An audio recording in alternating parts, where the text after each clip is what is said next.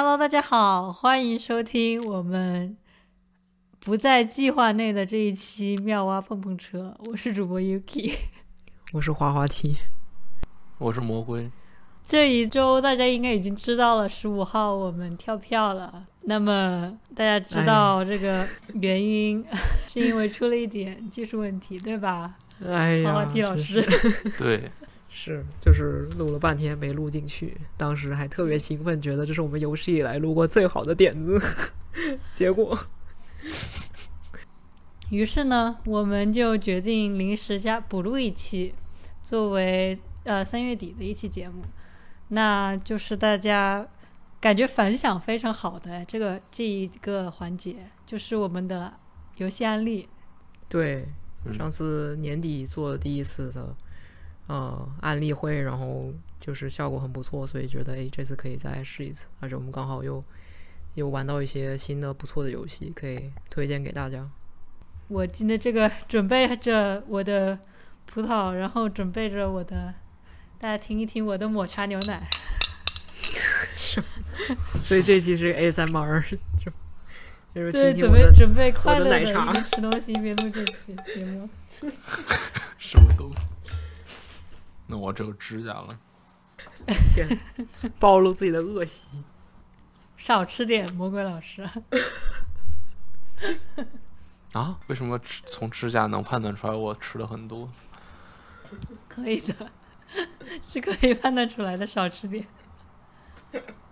好，那话不多说，我们就进入我们今天的案例环节吧。那那我可以先说，我。玩了最近可能大家都玩过的一个游戏是卧龙，我没玩过，说说看。可能，卧龙就是一个，嗯，是光荣出的又一款类只狼类的游戏哦。它以前出过的是这这家公司以前出过人王跟人王二，嗯，两个作品反响都很不错。然后这次又出了卧龙。把三国的题材融入进去之后，嗯，可以说知名度还是非常高的。这次，而且他们做的比较好玩，唯一的缺点就是 PC 上的优化非常渣，所以大家一直都在骂这个。但是从别的方面来讲，就是本身游戏的，只是设计或者是其他美术什么方面来讲，是完全没有人进行很大的挑剔。可以说这方面他们做的非常不错。简单介绍一下它的玩法。在三国时期扮演一个无名小卒，然后你将结识各路英雄好汉，然后看他们就是在这么一个，他们是一个改改写的三国历史啊，就是说一切的一切的剧情还是按照正常那样，就是一切的结果是按照正常那样发展的。嗯，但是它里边加入了有这么一个虞姬炼仙丹的这么一个设定在里头，就是它。练的仙丹会使人丧失心智，变成魔鬼。你将会遇到各路人马，就是在他们想要争夺这个三国天下的路途中，然后再混入了这个虞姬炼仙丹的这么一个设定，就等于是很多呃，比如说很多人都被虞姬蛊惑，然后去尝试他的仙丹，或者想要争夺这个仙丹，然后他们都呃变成了妖魔，然后最后要靠你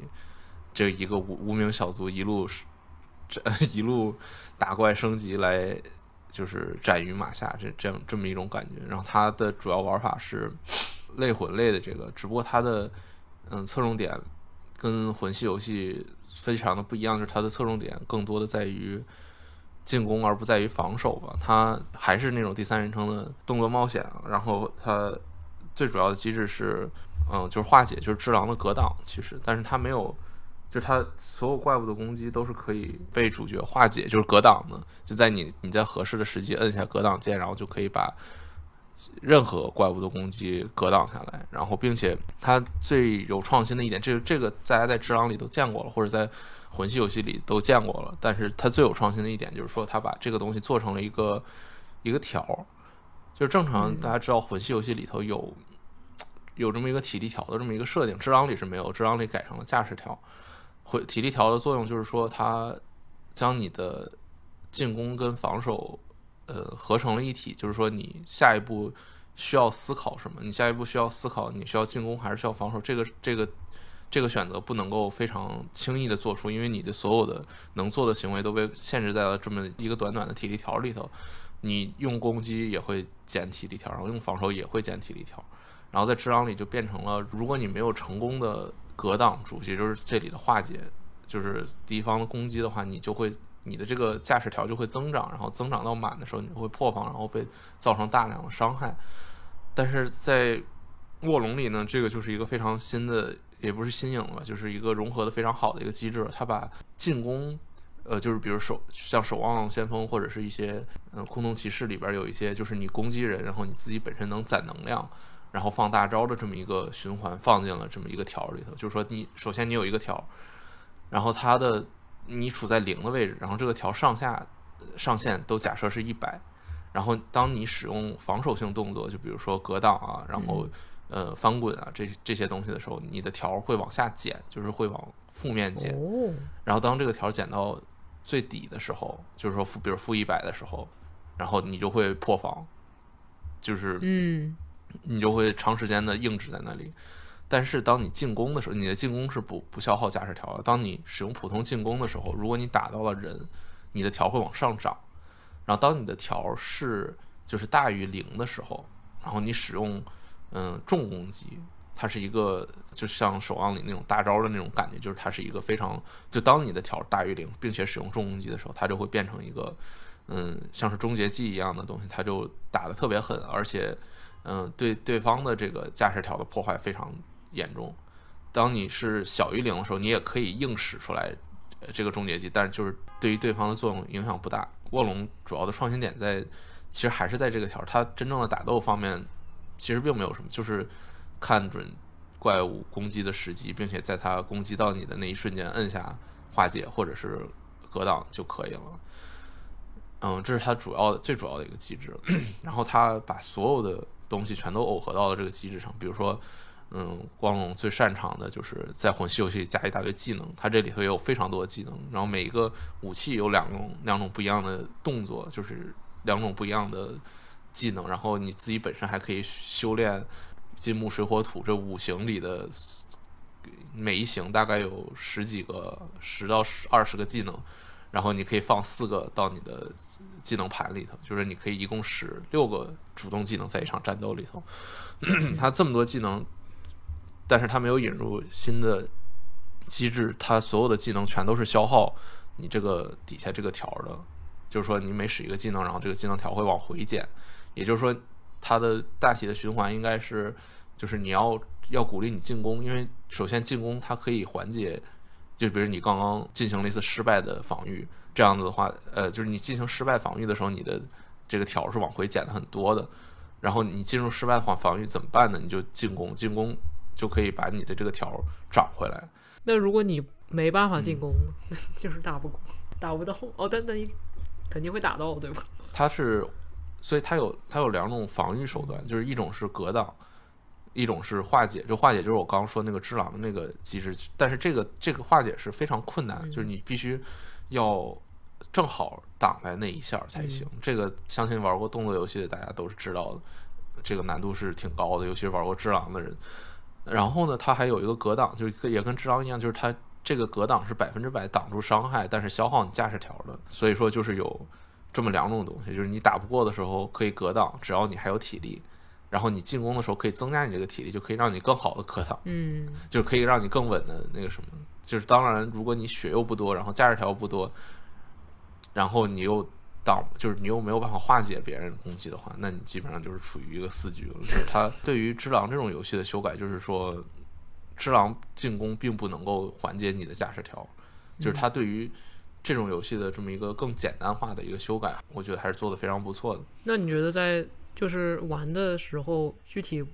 玩的感觉，就就是比如说它这种平衡，就注注重平衡的设计会。会让玩家在玩的时候有什么改变？就比起《只狼》和其他的魂系游戏，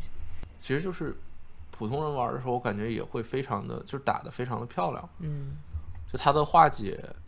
嗯，怎么说呢？就是它怪物攻击的间隔，因为它的这个技能就是它鼓励进攻的技能，所以它我感觉它的设计里头，就是你进攻的这个环境应该是非常的不错的。至少我觉得是这样的啊，就是玩的时候感觉，相比起只狼那种，就是主要你在看怪物的攻击来讲，这个里头你要看怪物的攻击的频率要少非常的多，所以因为你有非常多技能嘛，嗯你可以使就是加上这个重攻击，就是你可以使七个不一样的进攻技能，然后就你就在怪物就是打你一会儿之后，然后你就可以疯狂的 使用各种各样元素的技能去打他们，并且你打多了。就比如说你在通常来讲，你化解它的一次攻击了之后，它都会失去平衡一段时间，就是等于是它的动画有一个特殊处理，就是说它会额外失去平衡一段时间，然后这个时间你就可以释放，因为你化解对方攻击的时候，你自己的驾驶条是增长很多的，然后通常来讲这个时候就已经大于零了，然后你就可以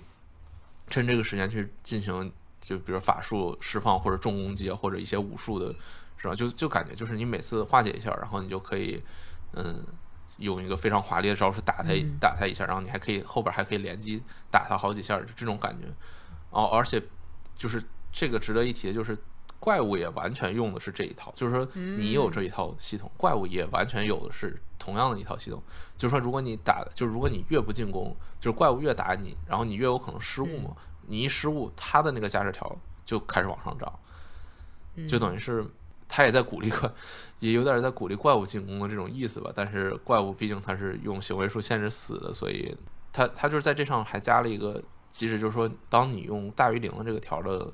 重攻击打中这个怪物的时候，怪物的总气势条会下降，就是它的那个，也就是说你更容易把它打出，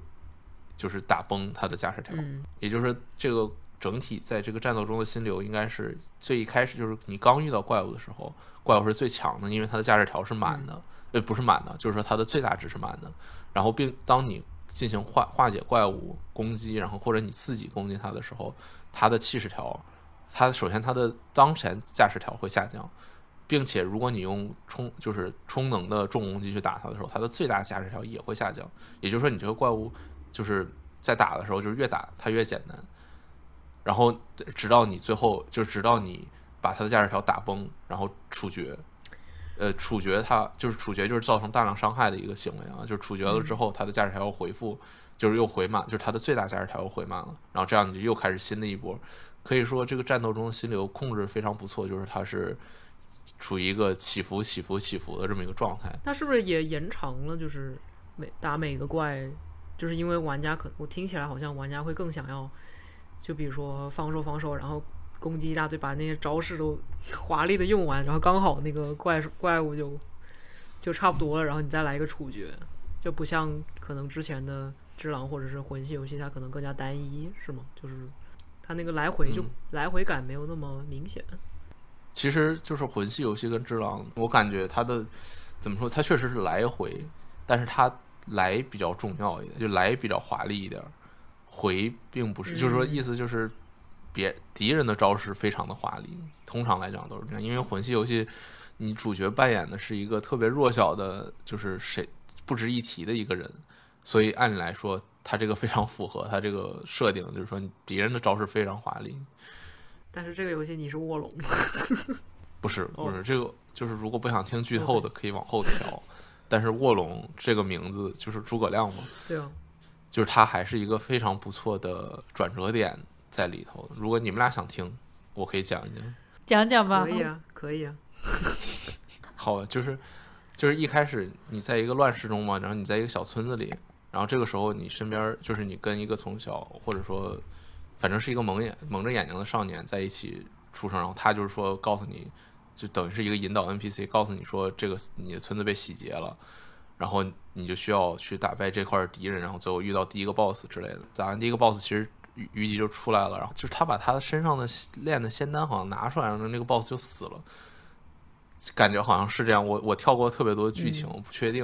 然后后来你就反正是遇到了特别多三国有名的人物，什么赵云、赵云啊，什么刘关张，然后曹操、孙权，什么基本上全出现了。然后你就跟他们打，基本上全都是虞姬或者其手下使用了魔化的剑，然后把一个友军给魔化了，然后你就开始打这个魔化的友军。归根结底就是想让玩家把有名的这些人角色都打一遍，对吧？对，差不多。然后呃，里边还什么董卓、吕布，就是那些那些经典的桥段全都在，但是它的结果也全都是一样的，但只不过嗯，过程非常不一样，过程全都是就是你没有想过的，就比如说什么谁又魔化了，然后杀了谁什么之类的。我也没有特别读过三国，所以我不是很确定。哦，所以就结果是，比如说谁死了，然后就是就是比如是 A 杀了 B，然后但他这个里边就是因为 B 魔化了，或者是 A 魔化了，所以他把 B 杀了。对对对，然后比如还有一段是孙权杀了孙权杀了他的父亲跟兄弟，但其实是虞姬变成的孙权，然后把他的兄弟跟父亲杀了。然后嗯，后来就是你打着打着，反正就是你打到最后，发现你最终 BOSS 要面对虞姬嘛。一开始那个蒙眼少年跟着你，然后那个虞姬过来，一开始最一开始的时候他是虞姬过来，然后就是用他的仙丹让他化成了一条龙。然后说这个仙丹就要在这个龙体内生长，然后等到这个等到这个龙吸收了足够多的精华，然后他就把这个龙就是再牺牲掉，然后自己吸收这条龙变成了一个仙人，大概是这么一个想法。虞姬，然后 到最后你要去打这个虞姬，然后虞姬说，但是虞姬没有准备好，因为那条龙还没有准备完成，然后他就暂时的先跟这条龙合二为一，然后去打。当然这个 boss 非常的垃圾，就是这个 boss 特别弱，因为他没有准备好。然后后来你就成功的把这个龙打回了蒙眼少年，最后的 BOSS 就是他这个看上去结束了，但是其实是虞姬夺舍了这个蒙眼少年的身体，就是到最后你们回到了最初的家园，然后他就目露凶光跟你说什么，其实我是虞姬之类，然后你就又打了一次蒙眼少年，最后你把这个蒙眼少年体内的虞姬打掉之后，你就发现。其实卧龙一直在你身边，就是这个蒙眼少年就是卧龙，他获因为被虞姬炼仙丹炼了特别久，所以他获得了这么一双一能够看透特别远的眼睛，就是他一直就是展示了一段他一直看到他自己死亡的这么一个画面，他就说我要平定这个乱世，然后就是他其实他就是一直就是诸葛亮。Interesting，虽然很扯，但是 interesting。我感觉这个游戏最重要的还是他在这个战斗上面的这些。设计，然后他等于说，我不知道他们在剧情上面更多的是为了实现玩家的一个梦想吧，就是能够对战三国人物这样参与三国叙事这种感觉。而其实魔改历史也挺有意思的，我总觉得好像看过挺多，就是你你这个历史你只知道结果，但你不知道中间发生了什么，然后它就可以随便魔改这个过程，然后你就知道在这个世界观下它是这么着发生的，或者在那个世界观下那么发生的，这也挺有意思。就有点像有些东西其实也没有就没有人解释过真相，然后他就是用着用他的想象力来来解释这个真正发生的事情的感觉。对。感觉这也不是日本第一次去魔改三国的这些叙事了吧？一直以来都有这样一个传承一样的东西。对，日本对于三国的文化非常的热爱。对。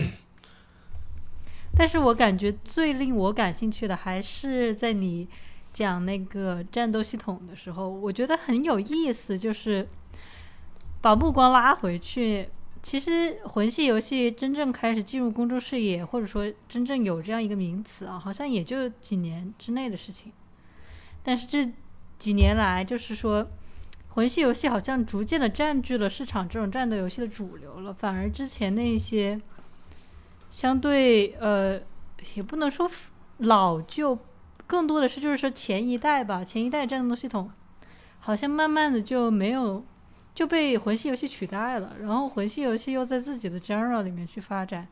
这样的一些主流的一些内容，比如说我们说驾驶条啊，说处决啊这些东西，其实大部分都是本来就是来自于魂系游戏，也只有魂系游戏你可以听到这些东西。所以当我听你讲的时候，我就觉得很有意思，就是好像不知不觉的他们就变成了现在战斗游戏的核心的机制，这种大面积的，就是。强调能够就是说尽量减少自己的容错率，然后强调爽招式的爽，强调就是这样的一种看破格挡，就这样一个过程很有意思。他好像创造了需求，就然后很成功的又把这个需求扩大化，然后最后实现了一个取而代之的这样一个感觉。不知道我说的对不对？感觉说的是说的是确实对的，就是创造了需求这一点。就是以以前，就比如说你说除了魂系游戏，那这种样子的动作游戏有什么？就其实魂系游戏在这个品类里头，是没准是最简单的游戏也说不定。就是说，比如说你说，嗯，有什么有鬼泣或者有猎天使魔女这种这种游戏，然后这种游戏就是属于 你通关非常简单，但是其实它本身的这个难度的上限要远高于任何一款魂系游戏。啊，是真的吗？对，就是那种连着，就是格斗游戏嘛，就基本上是类似格斗游戏了。就是你需要记那么多复杂的连招，然后你需要，它它是一个打，你说它是一个打评分的游戏啊，它的它的上限要比魂系游戏高多了。就比如魂系游戏最难的，你能玩什么？就是你能玩一级，然后只用一个特别破的木棍去打打 BOSS，但这其实并不难。就是这个你学习了 BOSS 的那个招式之后，你你用什么装备打都一样。就没有什么区别，但是就像鬼泣或猎天使魔女这种，就是它就是你普通通关是很简单，但是如果你要打的特别好，就是你要打你要去冲它这个评分的话，那就是非常非常困难的一件事情，就是你并不是我觉得并不是普通玩家能做到的，就需要有一定天赋的人才能够做到的，或者说你需要非常长时间练习才行。但是魂系就是属于那种，就是你如果稍微把 BOSS 做的简单一点，就是大众都可以玩，就比如像艾尔登法环那样，就是你稍微把成长线拉的拉的多一点，就是你可以更多的靠 RPG 去弥补那个你自己操作上的不足的话，那就是有特别多的受众。嗯，这倒是一个角度我没有想过的，可能是因为我没有玩过它吧。就是我不怎么玩魂系游戏，我就看别人玩魂系，因为本身我不是很喜欢具有战斗。对你这么说起来，又是一个我没有看到过的点，我没有想到过的点。不是像 cos，刚刚你说我不喜欢战斗，然后就想到你在《守望先锋》里跟别人撕扯。嗯，只有《守望先锋 》。而而且其实魂系游戏还有一个，就是他以前宫崎英高一直说魂系游戏的这个卖点，就是说他希望玩家通过努力去克服困难，然后从而获得更大的喜悦。嗯，就这个可能在其他游戏里也不是特别常见，那就不是说不是特别常见嘛，就是说，因为其他游戏就大多数游戏你可以选难度，或者是嗯，或者它本身游戏通关就非常简单，呃，就不是特别简单嘛，就是说很适合很适合这个玩家，就它，比如三 A 游戏都讲究心流嘛，就是说你呃有一段困难，有一段简单，有一段困难，有一段简单，但是它的困难不会像，就等于魂系游戏有点像是。有点像你在健身的时候，然后在健身的时候在做冲冲重量那种感觉，就是他会把难度稍微放到你能够承受的那个之上一点儿，然后当你就是那你当然就一直不不断的失败，然后但但是当你成功的时候，你会获得巨大的成功。但是其他游戏就是说，它会它它的重量就在你极限重量之下一点儿，就是说你会挺费劲儿的，是的，但是就是没有那种喜悦感。可能这也是魂系游戏成功的一个很大原因嘛。是我一开始说他，我觉得就是观察到这个现象，也是就觉得有一个新，就你说刚才有一个新的这样的一个想一个角度嘛。我说为什么给了我个新的角度，也是因为魂系游戏一开始的时候，大家主打都是说，哎呀，我们好菜呀，我花了很久很久很久才能打败这个 BOSS，对吧？它其实主打的是一种受苦。但是你却是说，它比起那种比较传统一点，现在现在我们既然用传统来形容这样的一些动作游戏以外，就是其实比起他们来说，在难度上反而比比它的最高难度要简单很多。我觉得这就是一个可能给我的一个新的理解，就真的很有意思这件事情。对，不知道你们有没有玩过怪猎？怪猎就是。跟魂系游戏在一起，就等于是宫崎英高，其实是当时应该是受怪猎影响非常高，然后做出来的魂系。但但是怪猎其实就是一个，我感觉就是一个上限特别特别高的一个游戏。就是它它虽然怪物没有那么频繁的攻击你，但是它每个武器的使用方法，就是使用的操作上限实在是太高了，以至于就是新手想入门怪猎其实非常其实挺困难的。你说什么叫上限上限高？就是说，你上线就是意思就是一个高手打跟一个新手，就是一个新手打，他的差距特别特别高。但我感觉魂系游戏不会出现，就是你魂系游戏你光看或者新手打跟高手打差距没有那么高。就虽然说我不知道这个主打难，这个感觉就是他把难度，就他要给你取消了难度，让你没得选，然后并且。并且他就是难度就设计在那儿，就等于是它没有一种更简单的方法通关，嗯就他们感觉是他没有做易于上手的那一部分那样的感觉。就比如怪猎，它虽然是武器很难很难很难那个上呃，就是很难精通吧，但是它有普通攻击键是吧？你有翻滚，然后怪物又攻击你，攻击的非常不频繁，所以你可以一直磨把它磨死。就你有这个选项，但是魂系没有，魂系就是怪怪物攻击就是非常频繁，然后你就是得学它，就等于是它没有下限，所以所以很多玩家玩儿就感觉特别难。但其实如果你要说难的话，感觉很多游戏都已经超过魂系的这种难度了。真的很有意思，就是现在过几年来看，可能对吧？你才能够看到那个潮流的变迁，就是这个感觉，就是很至至少对我来说啊，这是我刚刚听呃魔鬼讲这个这些细节啊，就是每部游戏都有一点自己的改动，然后它就反可以创造出一个很有意思的一种新的玩法，或者是新的体验、新的心流。我会觉得很嗯很有意思，甚至我觉得，如果说你去横向比较几款魂系游戏，单比较它的战斗系统，你就可以讨论很久，就可以做一个那个游嗯戏分、设计一个分析的环节来。但是其其实这个卧龙，嗯，就是我一直觉得，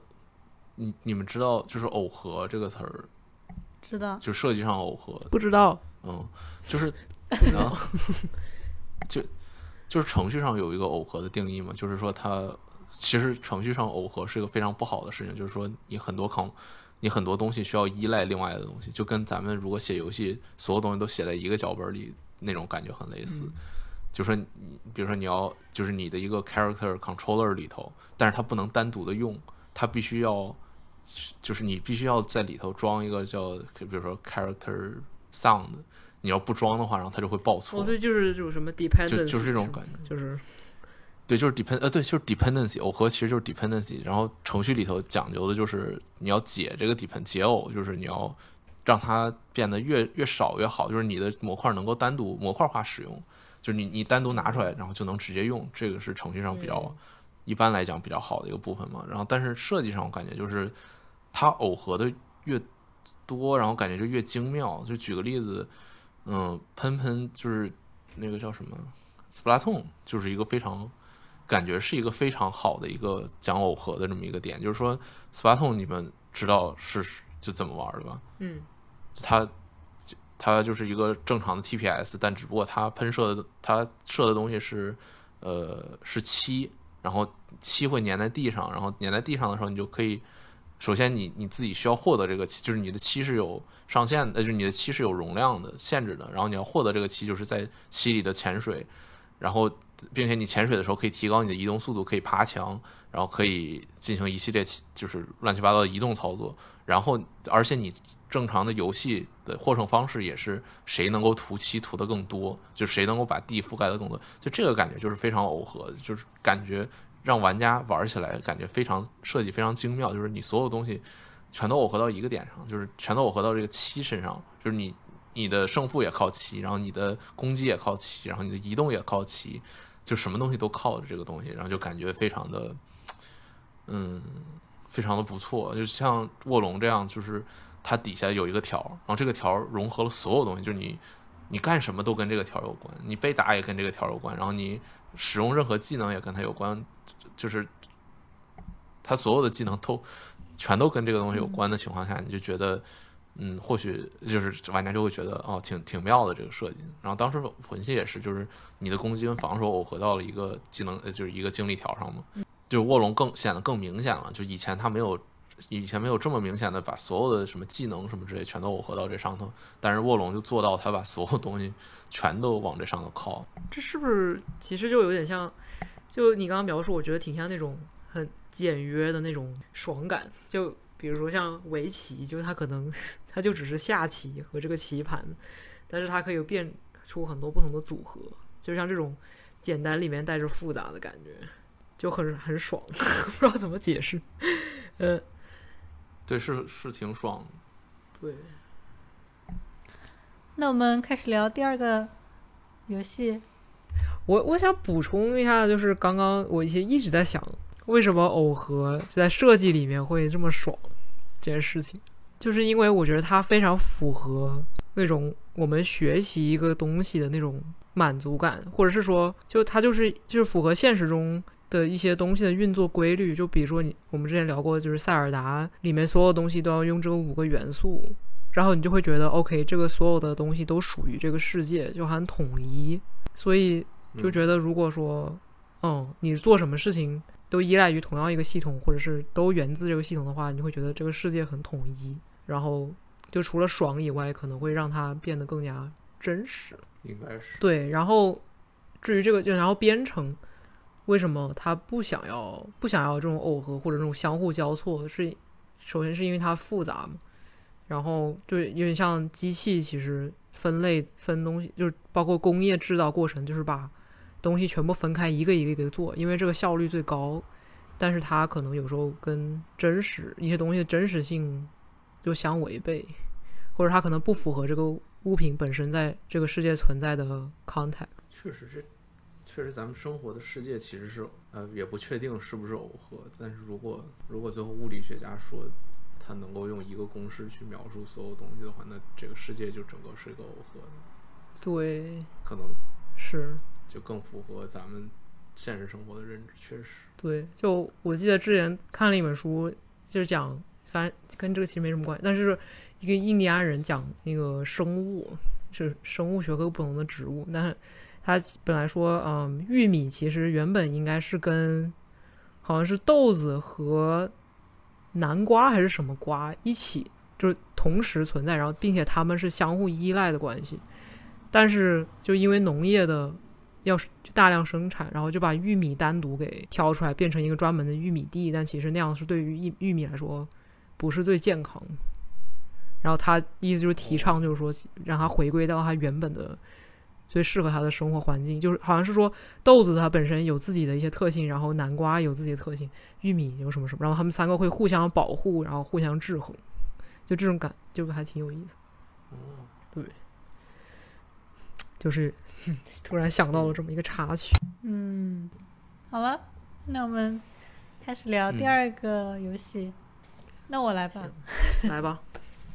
好，好，我就和之前一样，是给大家推荐一款桌游。上一期我们聊了 Crew 嘛，就 Crew 是一个 trick taking 的 game，就大家是说每个人出一张牌，然后价高者得，然后。谁赢了牌，谁就拿走这场上的所有牌，并且会拥有下一轮出牌的先手权。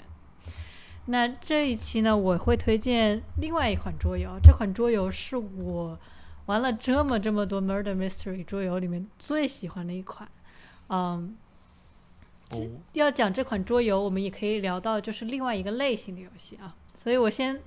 讲这一款桌游的题目。这款桌游的题目叫做 The Initiative。啊，我不确定有没有中文版，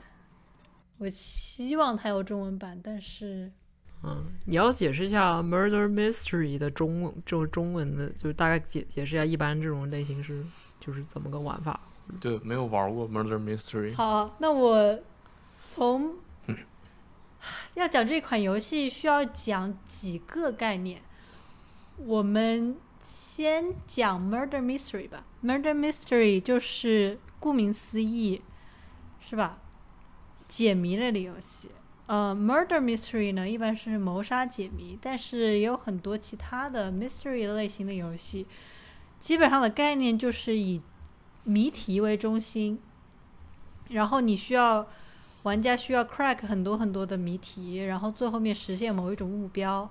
有的时候可能是以叙事为主，就是说你要了解到整个故事的框架是什么。有的时候比较简单，就是更多的以普通的谜题为核心，然后重点就是通过一个谜题的答案和另外一个谜题的答案去解开最终谜题的答案。那么这样的谜题更多的只是仰赖叙事作为一个，呃，就是贴边吧。就是贴着叙事，它需要有一个叙事去支撑，但是它的核心更多的是非常直观的一些谜题。比如说，大家有玩一些非常简单的密室逃脱就知道，就是嗯，Steam 上面的这类的电子游戏的密室逃脱谜题。很多时候，你打开一个谜题，它可能就是说，要你拼出一幅拼图，或者是说，要你玩一个小游戏。然后这些小游戏在本质上其实和叙事主题无关。呃，这一类的谜题，把它们做成桌游。那么，Murder Mystery 这一类的游戏，其实大概就这样了，就主要以谜题为中心了。我也一般来说，我本人当我说 Murder Mystery 的时候，它不一定是 Murder，它其实也有很多的，就其实只是解谜游戏。那第二个概念就是 Legacy Games。Legacy Games 是一个非常是一个桌游的。游戏概念，它的核心概念就是说，这一款桌游我们只能玩一次。当我们玩完这一次之后，我们可能有一些各种各样的原因啊，比如说最主要的原因就是，如果这是一款叙事游戏，那么到了游戏最后面，我们已经知道这样一个的叙事是什么一种情况了，那我就无法再玩第二遍了，因为我已经解开了，知道了所有的秘密。然后还有一些其他的物质上的，当比如说这一款桌游需要我们去对于其中的材料进行一些裁剪，进行一些消耗，比如说贴纸，我们需要拿出来贴到某些地方，这一类的行为会破坏桌游本身的一些内容物。那么也就是说，它代表了我们在游玩的一个行迹。当我们玩完这一款游戏之后，我们就无法再重新玩一遍了，因为所有的这个。物品已经被我们使用完了，消耗完了。那这一类的永久破坏的感觉，对这一类的游戏，最后面就会变成我们的遗产，所以它就叫做 legacy games。那么我现在要介绍的这一款啊，什么问题？呃，就是说，它就是桌游，一般玩第一次的时候，不都会非常的困惑吗？对。就是比如这在读规则呀，或者是有些规则的边界描写的不清楚，那难道如果 Legacy Game 不能玩第二次的话，那难道这一次就要在这种情况下度过吗？是的，但是这一类的 Legacy Game 可能并不像你想象的那样，因为 Legacy Game 有 Legacy Game 自己的玩法，他们往往不是说，因为大部分的桌游嘛是以盘为单位的，你一般就是玩完第一盘，你对这个游戏稍微有所了解。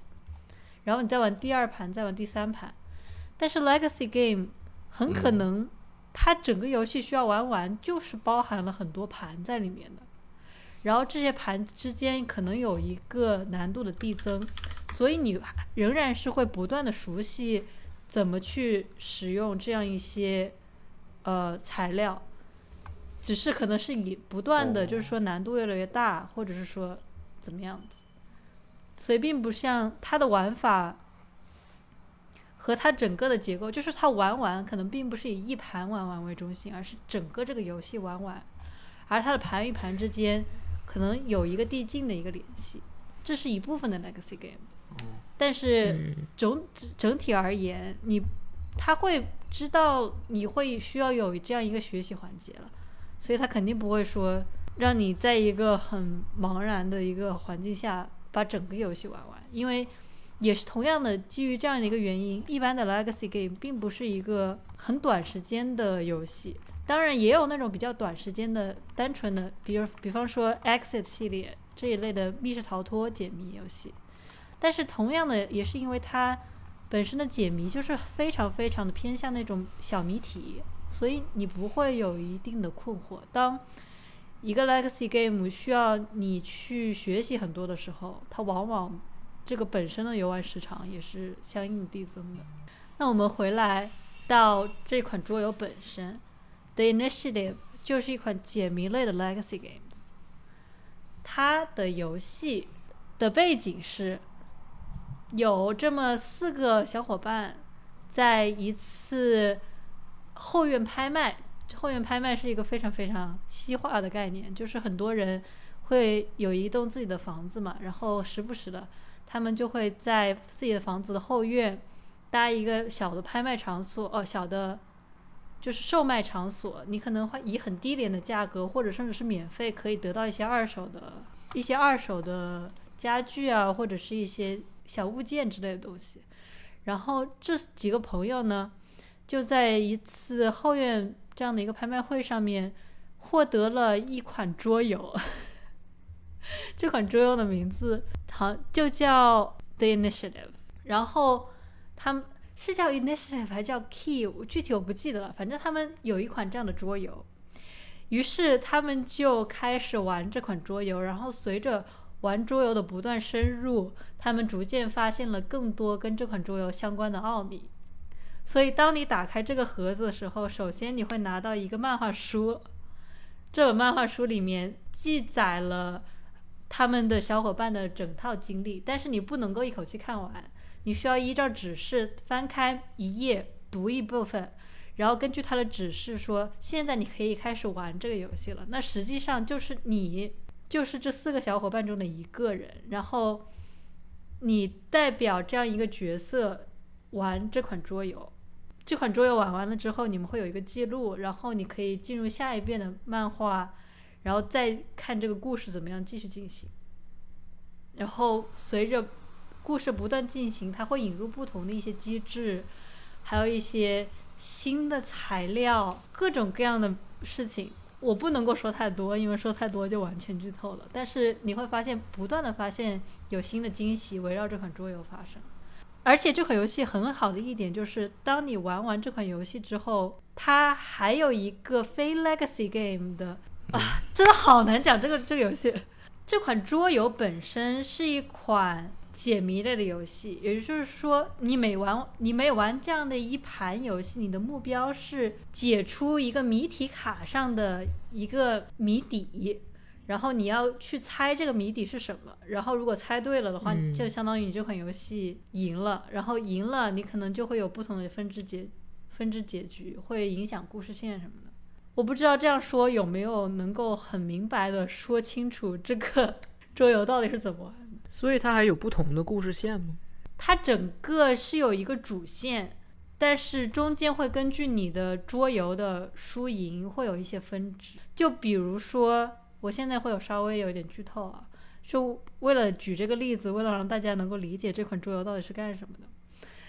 嗯，比方说我是里面的四个主角之一，然后我遇见了一件事情，我心里有一个秘密，我不知道该怎么办。然后这个时候会有会我们玩一个桌游，然后如果赢了这个桌游，这个漫画上面就会说，哦，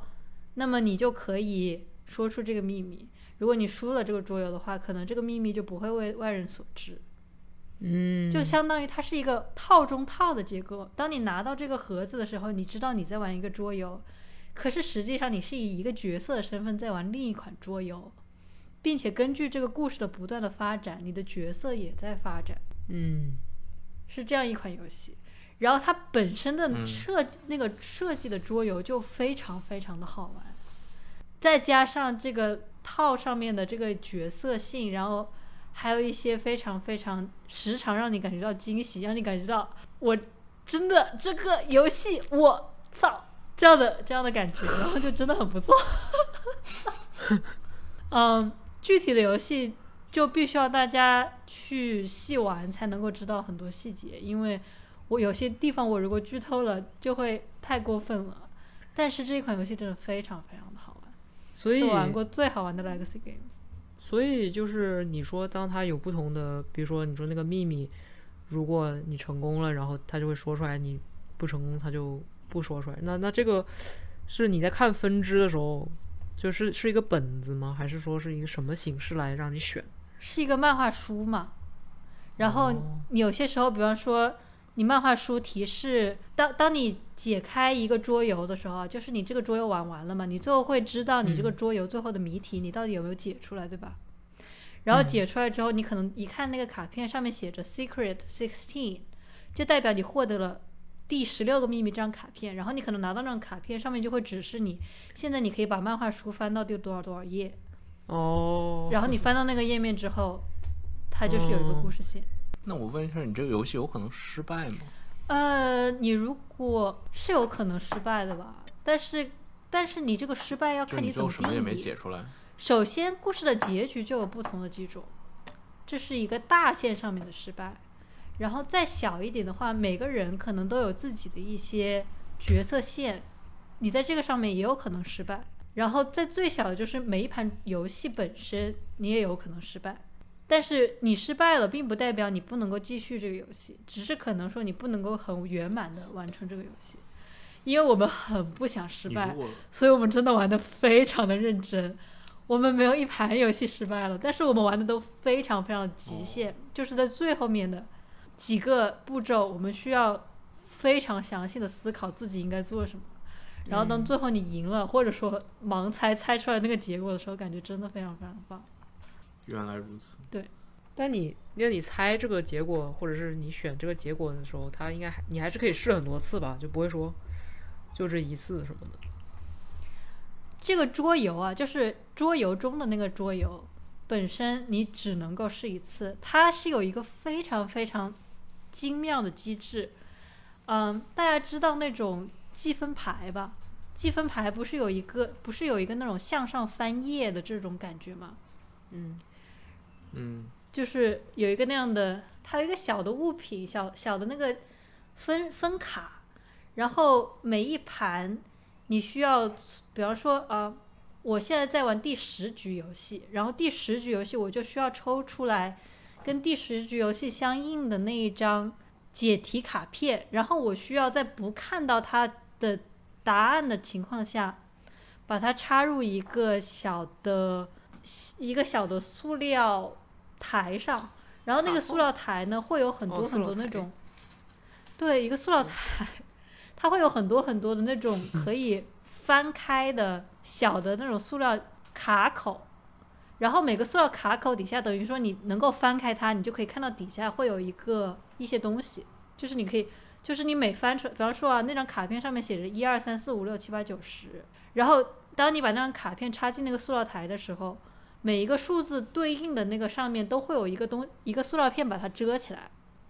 然后你需要在游戏的过程中间不断的把那些东西翻开。比方说你翻开了第二个卡口，你就可以看到底下是数字二，然后你根据这样一些数字，它会最后面不断的显示你你获得的分数越多，你能够翻开的那些小塑料片就越多，你能够看到的关于这个题目的信息就越多。但是你是不可以翻开答案的，就是说整个游戏的过程是你不断的积累，到底想我想知道这个题目是什么的过程，然后最后你需要根据这个题目来解答，来回答一个答案。你到你哦翻开答案这个瞬间只有一次，如果你翻开答案的错了，那么你这个这局游戏就输了。就等于说你要回，就是这个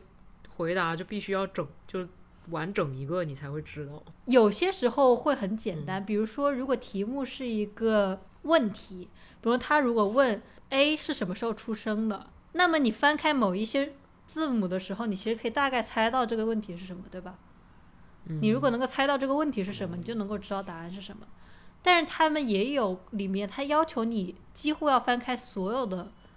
呃题目，你才能够知道答案是什么的。比如说他他问你这些数字里面有多少个奇数，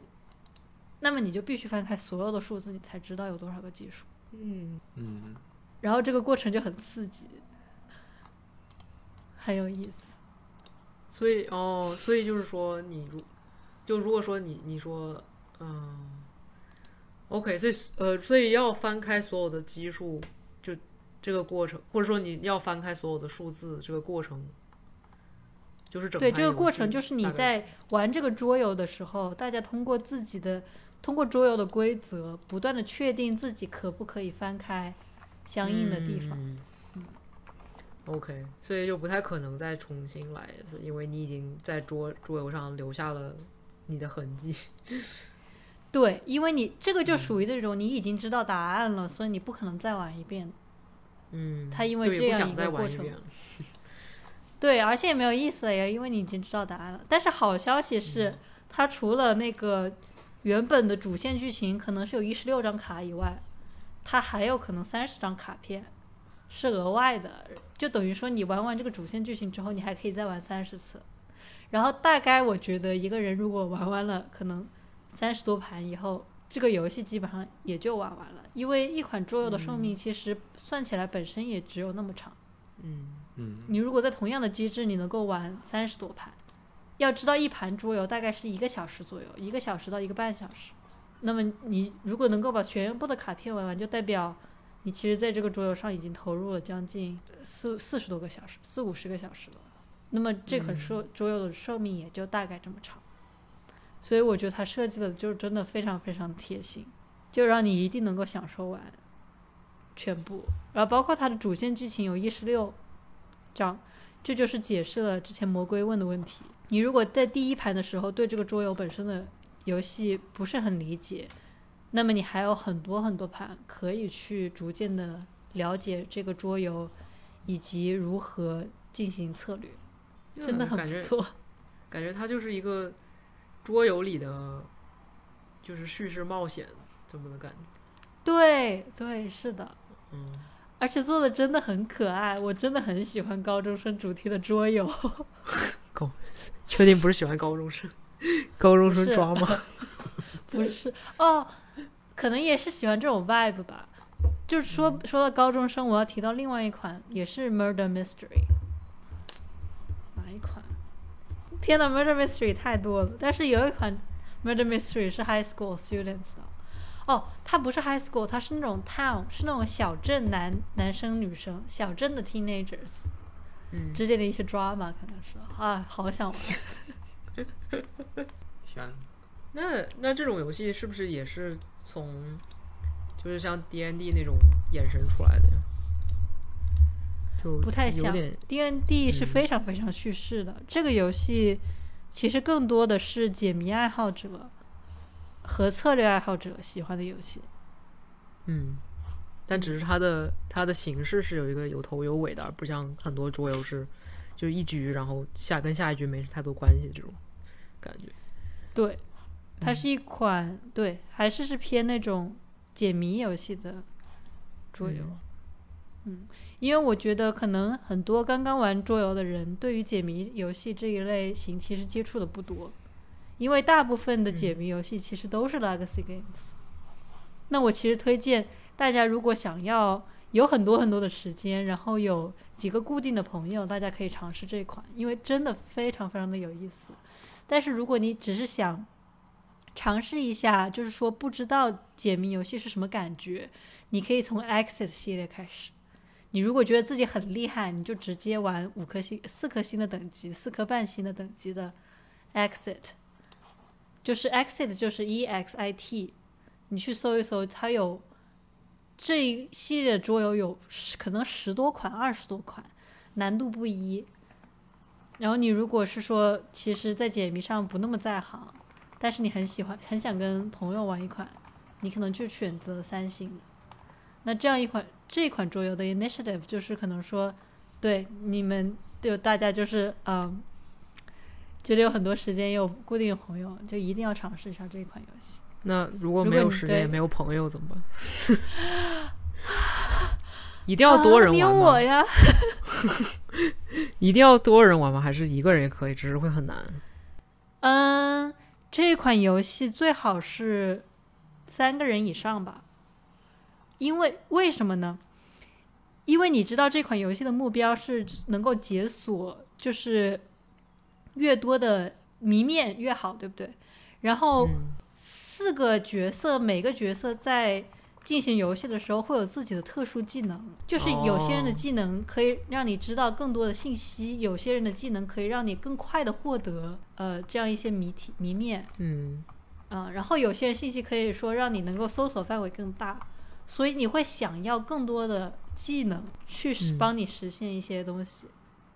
哦，所以三个人就会比较的合适，就是还能玩。两个人的话，我觉得有点太难了，因为你要探索探索的这个过程的话，就是大家的站位，你可能尽可能的分散，你才能够探索到越多的地方，对吧？你如果两个人的话，这个探索上面可能就有一定的难度。四个人应该是最好的，但是三个人也可以玩。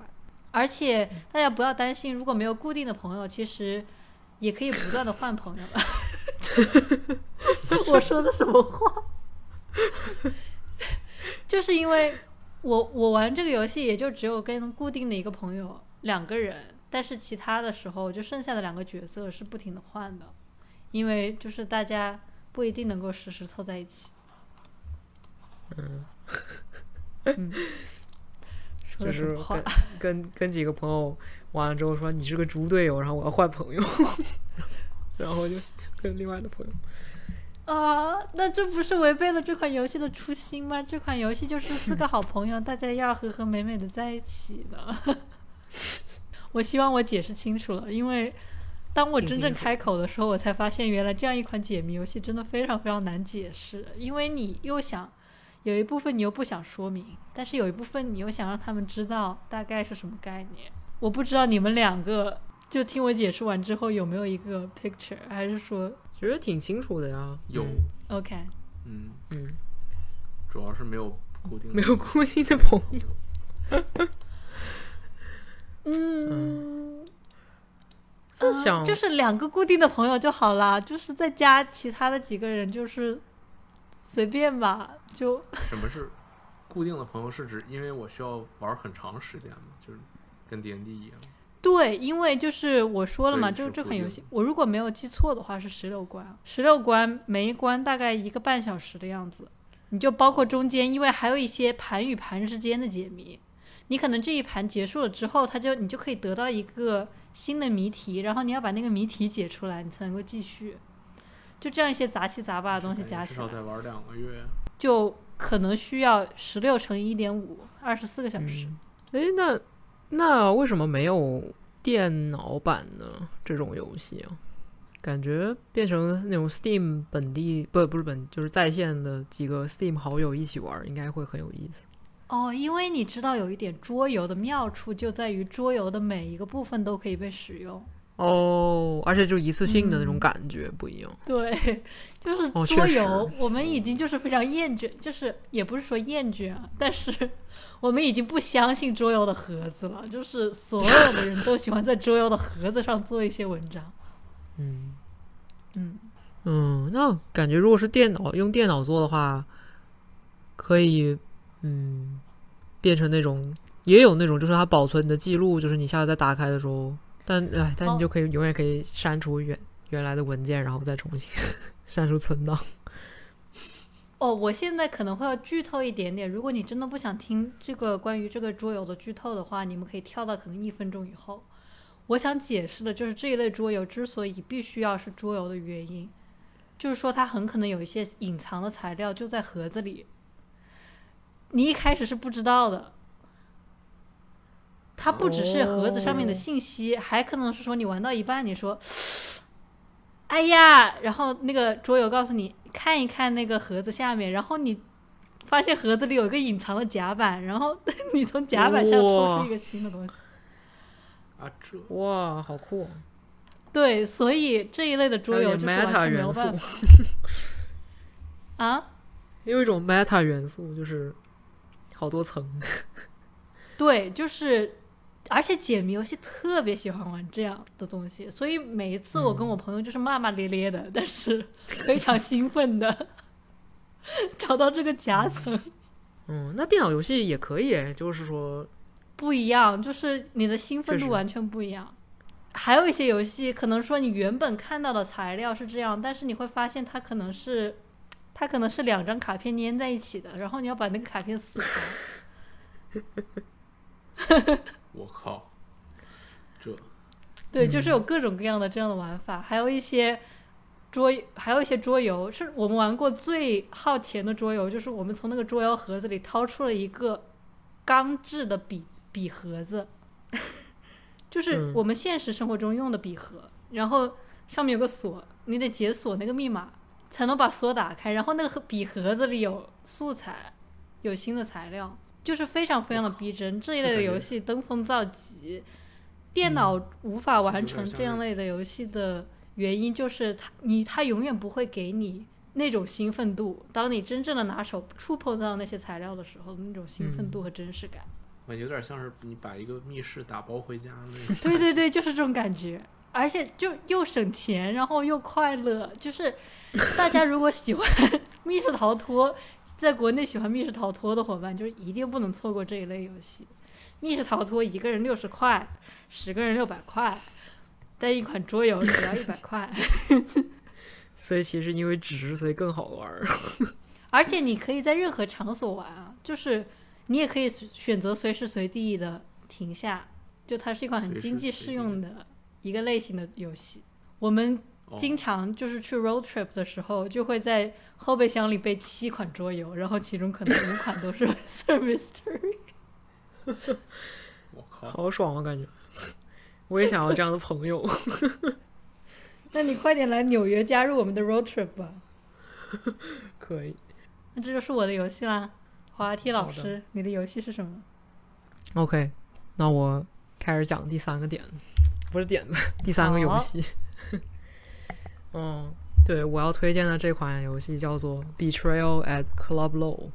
然后这个非常奇怪的名字我也不知道是什么，嗯，然后它也没有中文翻译嗯，但是它是一个呃电脑游戏，然后呢，它是一个嗯，这是冒险游戏，然后你的目标是，就你是一个特工，然后你的目标是去一个黑帮控制的夜店去把你把你那个在在那边的一个同事给救出来。然后它是一个第三人称的 RPG 游戏，然后它的游戏机制就是挺像就是 D N D 哦、和那种桌游的呃桌游 RPG 这种这种跑团形式，就是你扔骰子，然后哦、你有一个角色的系统。首先，嗯、这个游戏对我来说最大的亮点是在于它的氛围和它的就设定。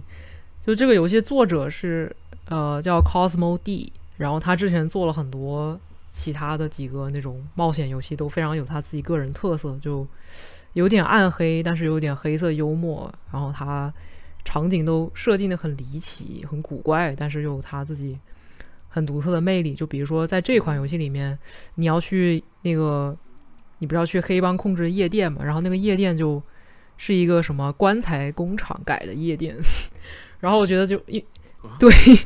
就是就里面一堆人在蹦迪，但是你可以看到，就是那个 DJ 台底下就垒的都是棺材盒，然后对，就都我重新做一下内部装潢的吗？所以就是没有，但但我就是我觉得这件事情就很符合纽约这个城市，因为这 Cosmo D，因为他是那个 NYU 的一个老师嘛，然后他就一直在纽约，他是土生土长的纽约人，然后所以我觉得他的很多游戏都非常有纽约的气质，就是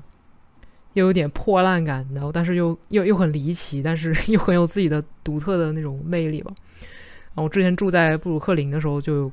那块地方就很多这种工厂改的夜店，就可能外面就是一个非常破的一个铁门，就像那种国内看到杂货店里面，就是那个半夜就把铁门就是上下拉，就拉上什么，然后门口一堆破车，但是晚上就有一个人站在门口，然后你打开就是里面就其实是个夜店，然后 一堆年轻人就穿的呃奇装异服，年轻人在门口排队，就我觉得他就把这种这种气质放到了一个游戏里面，对，他就把这个可能更加夸张化了。就比如说，就是他会做一些，就因为他是一个大部分是应该是他一个人做的游戏，所以他会用很多那种网上现成的那种模型啊或者什么素材，但他就会把这些模型组合在一起，变成一个很奇怪的 感觉。就比如说有那种呃头骨的模型，就经常网上就看到莫名其妙，就是比如羊的头骨，然后他就把这个头骨变成了一盏灯。就是装上几个灯泡什么的，而这个就真的是会，就感觉是会在纽约的那种猎奇的地方看到的一种灯饰。嗯，嗯，对，反正就是这种很拼贴的这种感觉，但是它又自成一派。嗯，然后他打光，因为他对，然后这个作者就是 Cosmo D，他之前是是专门职业拉大提琴的，然后用好像是。爵士嘛，爵士大提琴，然后所以他做游戏的时候，他整个也是那种非常爵士的感觉，然后包括他的打光都是那种就是紫色、蓝色啊什么的，就是嗯就很统一吧。就这个是我最喜欢的这个，或者他所有的游戏我很喜欢的一个点。另外一个我很喜欢他的点是他的关卡设计，就是他因为整个东西发生在一个夜店嘛，然后他的游戏里面他都喜欢会。设计很多那种秘密的通道或者是秘密的房间，就是会让你觉得本来一个小小的空间，但其实里面有个很大的世界和那种隐藏的一些就是一些秘密嘛，就等着你可以解开，所以就是很有满足感。嗯嗯，然后它这个游戏跟之前的游戏非常不一样，就是它这款游戏加入了就是 D N D D N D 或者是呃那种桌游里的 R P G 的这种机制，就是它有一个人物的这么一个成长系统，嗯，就是玩家会就一开始就有很多个不同的属性。然后可能，但它这个属性就不是一种比较传统的，比如说啊智慧啊，或者是就是，但它加了一些很奇怪。它里面一共是呃 athletics 就是运动能力，然后 cooking deception 就是欺骗，然后音乐，然后还有观察，然后呃还有智慧和和 wit，我翻译应该是就是小聪明嘛，就我觉得可能是幽默，哦。观察，然后是一个很传统的那个。OK，对我觉得有一些是蛮传统的，就是观察和包括 wisdom 就智力啊什么的。嗯，但是就也混了一些他自自己的一些特色吧。就嗯，然后每一个就是嗯，就是这个每一个属性是呃用一个六面的骰子来表表示你的能力值。然后嗯，就你每次升级，然后然后。里面有个钱的概念，就是你可以通过，就是呃，完成一个任务，然后来赚钱。而这个你拿了钱之后，你就可以升级这个这个能力，然后就是把这个骰子的点数增大。而为什么是要用骰子呢？就是因为你每次去跟一个人对话，或者是要完成一件事情，你都要骰骰子。然后如果你你骰骰子的点大于对方骰骰子的点的话，你就你就赢了。你就可以做成这件事情，嗯，然后这个就是其实挺挺传统的 D N D 嘛，就是呃骰骰子来用骰子的点数来判断，但是就是嗯，会觉得他如加入了他自己的一些剧情的时候，就比如说，嗯，你要进入这个夜店，你可能有好几种方式，你可以直接去跟门前门的保安硬刚，然后这个时候就可能要甩你的那个运动运动能力，就因为是要用蛮力嘛。然后，但可能保安的运动能力就特别强，所以你估计就不太可能能甩赢他。但是你也可以，就是比如说，你可以看到那个保安的其他的，比如说，嗯，哦，保安应该一一开始都挺高的，就很难过。但是他应该是要，呃，他鼓励你去，就是绕到后面的小巷，然后翻墙进去。那可能是说你抓到梯子是需要运动能力二，那可能你有一些本一开始就可以到二的，那你就可以甩。然后如果说你你甩过的话。你就可以把那个梯子拉下来，就你基本上是你你每做每要完成一件事情，你都要甩个骰子，而这些哎事情本身就是挺带有幽默感的。就比如说保安，如果你你选的话，你可以跟保安斗舞啊，或者是说给他弹一首歌，或者 给他煮一碗饭，就是这种很很莫名其妙的一些选项，但是你都可以去做，嗯，然后，但是他就是每一件事情可能。难度是不一样的，那他这个难度他没有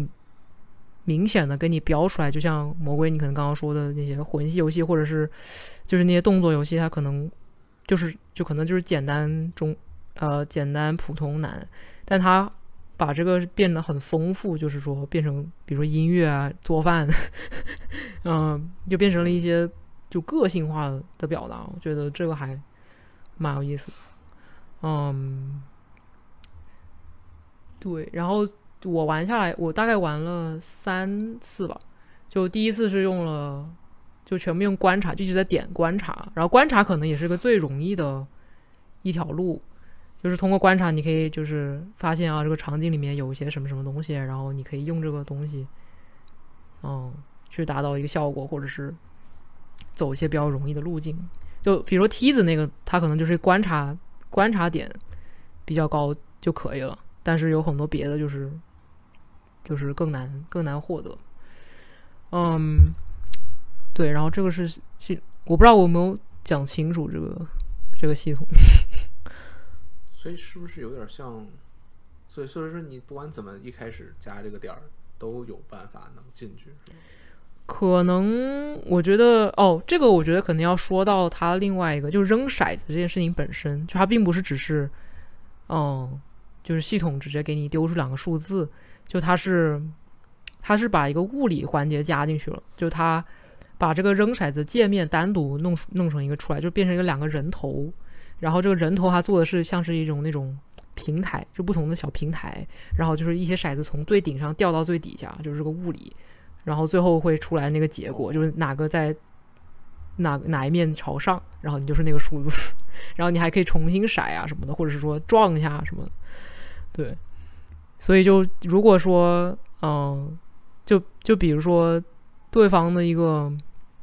骰子是，哎，哦，就他可能四四面都是四，然后有一面是一面是一，一面是二。或者什么，然后你可能就是二二二一，然后你可能就想要去搏一下，搏他的那面一，哦，所以就就在等他那个骰子结果的时候，还挺，就还挺刺激的，就这一部分也蛮好玩的，嗯，对，然后它像物理，它有时候会，就是比如说两个骰子卡在中间，然后它出不来结果，然后之后它就有个选项，就是说。啊，踢一下桌子是吧？然后就可以踢一下桌子，然后那个骰子又又动一下，就这个时候可能就大反转。嗯，对，然后会有一些特殊的骰子，你可以加进去，就是好像是比如说 double 这个，就是你赢的时候，有些他会说有个骰子是专门就是给你钱的，就是你如果骰到二十块，然后你就可以拿，你赢了这盘你就可以拿二十块。然后一些特殊的骰子就是，比如说啊，就重新骰的一次机会，或者是说哦，它还有一个。嗯，扣血和和精力的这么就就是红红条和蓝条，但是这个红这个比如说三三点，然后蓝是也是三点，然后有些时候你比如说你要做一些任务，或者你一旦输了，它可能会扣血扣蓝，所以它有些骰子是补血的，补蓝什么的，就是反正就一大坨这种奇奇怪怪的骰子就一起骰，然后他们就物理就是互相碰撞，嗯，对，然后。这个是骰骰子那一部分，所以，嗯，所以就回答你刚刚问题，就是比如说一开始你要进去这个夜店，那如果是你要选保安的话，他可能会给你留一条路，是就虽然可能性不大，但是有可能你还是可以打赢这个保安。就就是比如说，那我有可能都失败了吗？嗯，就是我也没有上梯子，我也没打成保安。这个好像不太可能。我想，对，一开始应该不太可能，就是因为梯子，他要要他要的点就是挺低的，嗯，然后就是挺容易就就赢，嗯，然后一开始你也有些钱，就是你可以点点一些东西。其实我哎，这是其实这个挺好的问题，我觉得应该不会有吧，嗯，除非你就是一直去碰那个保安，那你的血量都没了，或者是。意思就是我总有一个 backup，对，嗯，就是最差的情，对，那他这个设计的岂不是非常的困难？就是所有东西都得弄，就是他一件事情想要达成，得设计好几种方法，然后还有一个 backup。呃，什什么意思？就是你要做一件事情，就是你有好几种方法，就跟 immersive sim 一样，对。你又可以从旁边翻，然后又可以他再设计这么一堆，然后还得有一个最差的选项，嗯，你也得能让他过去。哦，我就觉得他这个最简单的选项，他也放在了，就是他那一堆选项里面，就你不会觉得是你他故意出来一个 backup，嗯，就还是比较融合的比较好，嗯，而且像梯子，因为它是在。小箱里面就会觉得哎自己发现了，你不会觉得哦这个本来就是他的 intention 让你就是故意让你就把门打开让你进去，然后还有会把这个设计的很有意思，就是你还要跟梯子 PK 骰子，然后嗯，对，他就用很 就是就是他会用一种就故事性把这个变得很有趣味，嗯，我感觉他好像给我一种那个以撒的结合那些道具的感觉，感觉。就是以撒的结合，不是有很多很多的道具吗？感觉这个游戏就是有很多很多的骰子，是这种感觉吗？就是不停的被各种骰子和不同不同的功能充斥。是，但但它很很有意思的是，它把就是它里面有一个披萨的设定，就是也是非常纽约，就是反正它每一个披萨其实就是一一堆骰子的组合，然后你每次扔可能最多就是装满这个披萨，就是六个，好像是六个骰子，然后对，你就你一共就是可能骰六个骰子，还是还是八个忘记了，然后这六个骰子就是你的加成，嗯。然后你就可以自己拼你自己想要什么样的披萨，就是什么样的骰子组合，然后你就只能带那一个披萨嗯，在包里。对我蛮喜欢这个披萨的，对很 令人讨厌的喜欢那种感觉，你知道吗？对就为什么是披萨呢？但是还挺对，就是就很纽约啊，就是又又爱又恨，又很 broken，但是又有自己的魅力。嗯，哦，对，然后还有一个我很喜欢，就是因为他最终的目标是要去跟黑帮大佬 PK 骰子，然后你其实可以 一开始就进去，好像是可以一开始就进去跟大佬 PK，当然你中间肯定要路过一些，比如门卫啊，或者是就是一些比较基础的东西，但是你可能你弄完你就可以直接去找大佬了，但就很难，嗯。或者是说，如如如果你想简单一点的话，你就去可以中间有很多，你可以像是支线，就比如说你可以去厨房先去找那个人，跟他 PK 骰子，然后他走了，完了你就在锅里面偷偷的下毒，这样的话，那个呃那个黑帮大佬会吃到那一餐饭，然后他就会被削弱，然后他的点他的点数就会变低，所以就如果说你想让那个大佬变得很弱的话，你可以去完成所有的支线。就是这种小小的支线，就是这种难度上的调整也也，他也把它结合到就是这个剧情里面，就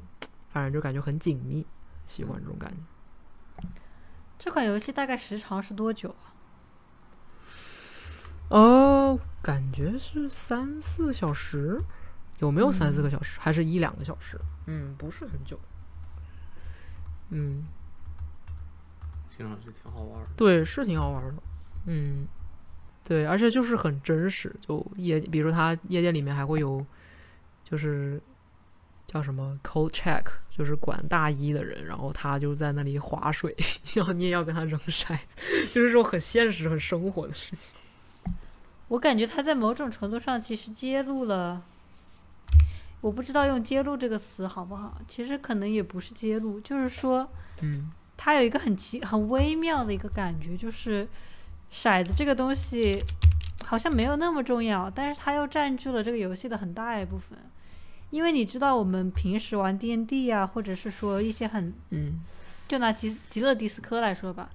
你做一个骰子，往往是摇一些关键事件，但是这个游戏好像本身所有的事件其实都不是很重要，嗯，但是它同时又把骰子就做成一个很核心的一个东西，我不知道是不是这嗯个感觉。是，就你说它重要，它也重要，因为你必须要，比如说过这个保安，你才能进去。就它会以在游戏的 context 里面很重要，但它并不是一个关乎于生命的大事。就整个设计就对，就是这个游戏本身的叙事就是非常非常的日常，对，它就有一种是这种夸张，但是又有一种消解、嗯共同存在的一个感觉。然后当它越夸张，它的骰子越丰富，它同时这个对比就越强烈。对，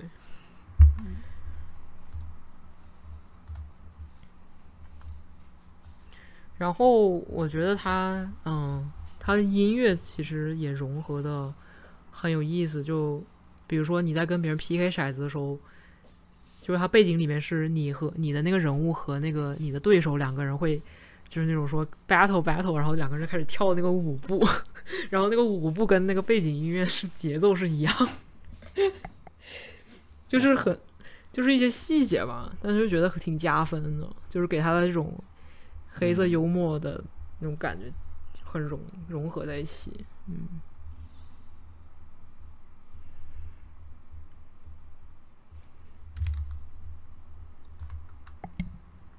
多少钱啊？它有一个，它有一个 free demo，然后现在在打折，二十五人民币。对，然后安利他其他的所有的游戏。嗯，就就他把他每个游戏都是，就他的世，他应该是同一个世界观，因为他的那个他的视觉风格和他整个的那个 vibe 太太像了，但是他每一次每一款游戏都会有稍微不同的玩法。那我们这期就录到这儿了。从下一期开始，我们又会恢复正常的，嗯，主题，我们的头脑风暴和讨论，嗯，也有可能会有惊喜。也有可能会有惊喜。我们在筹划一些东西，但是不确定什么时候会嗯会上线。嗯，但是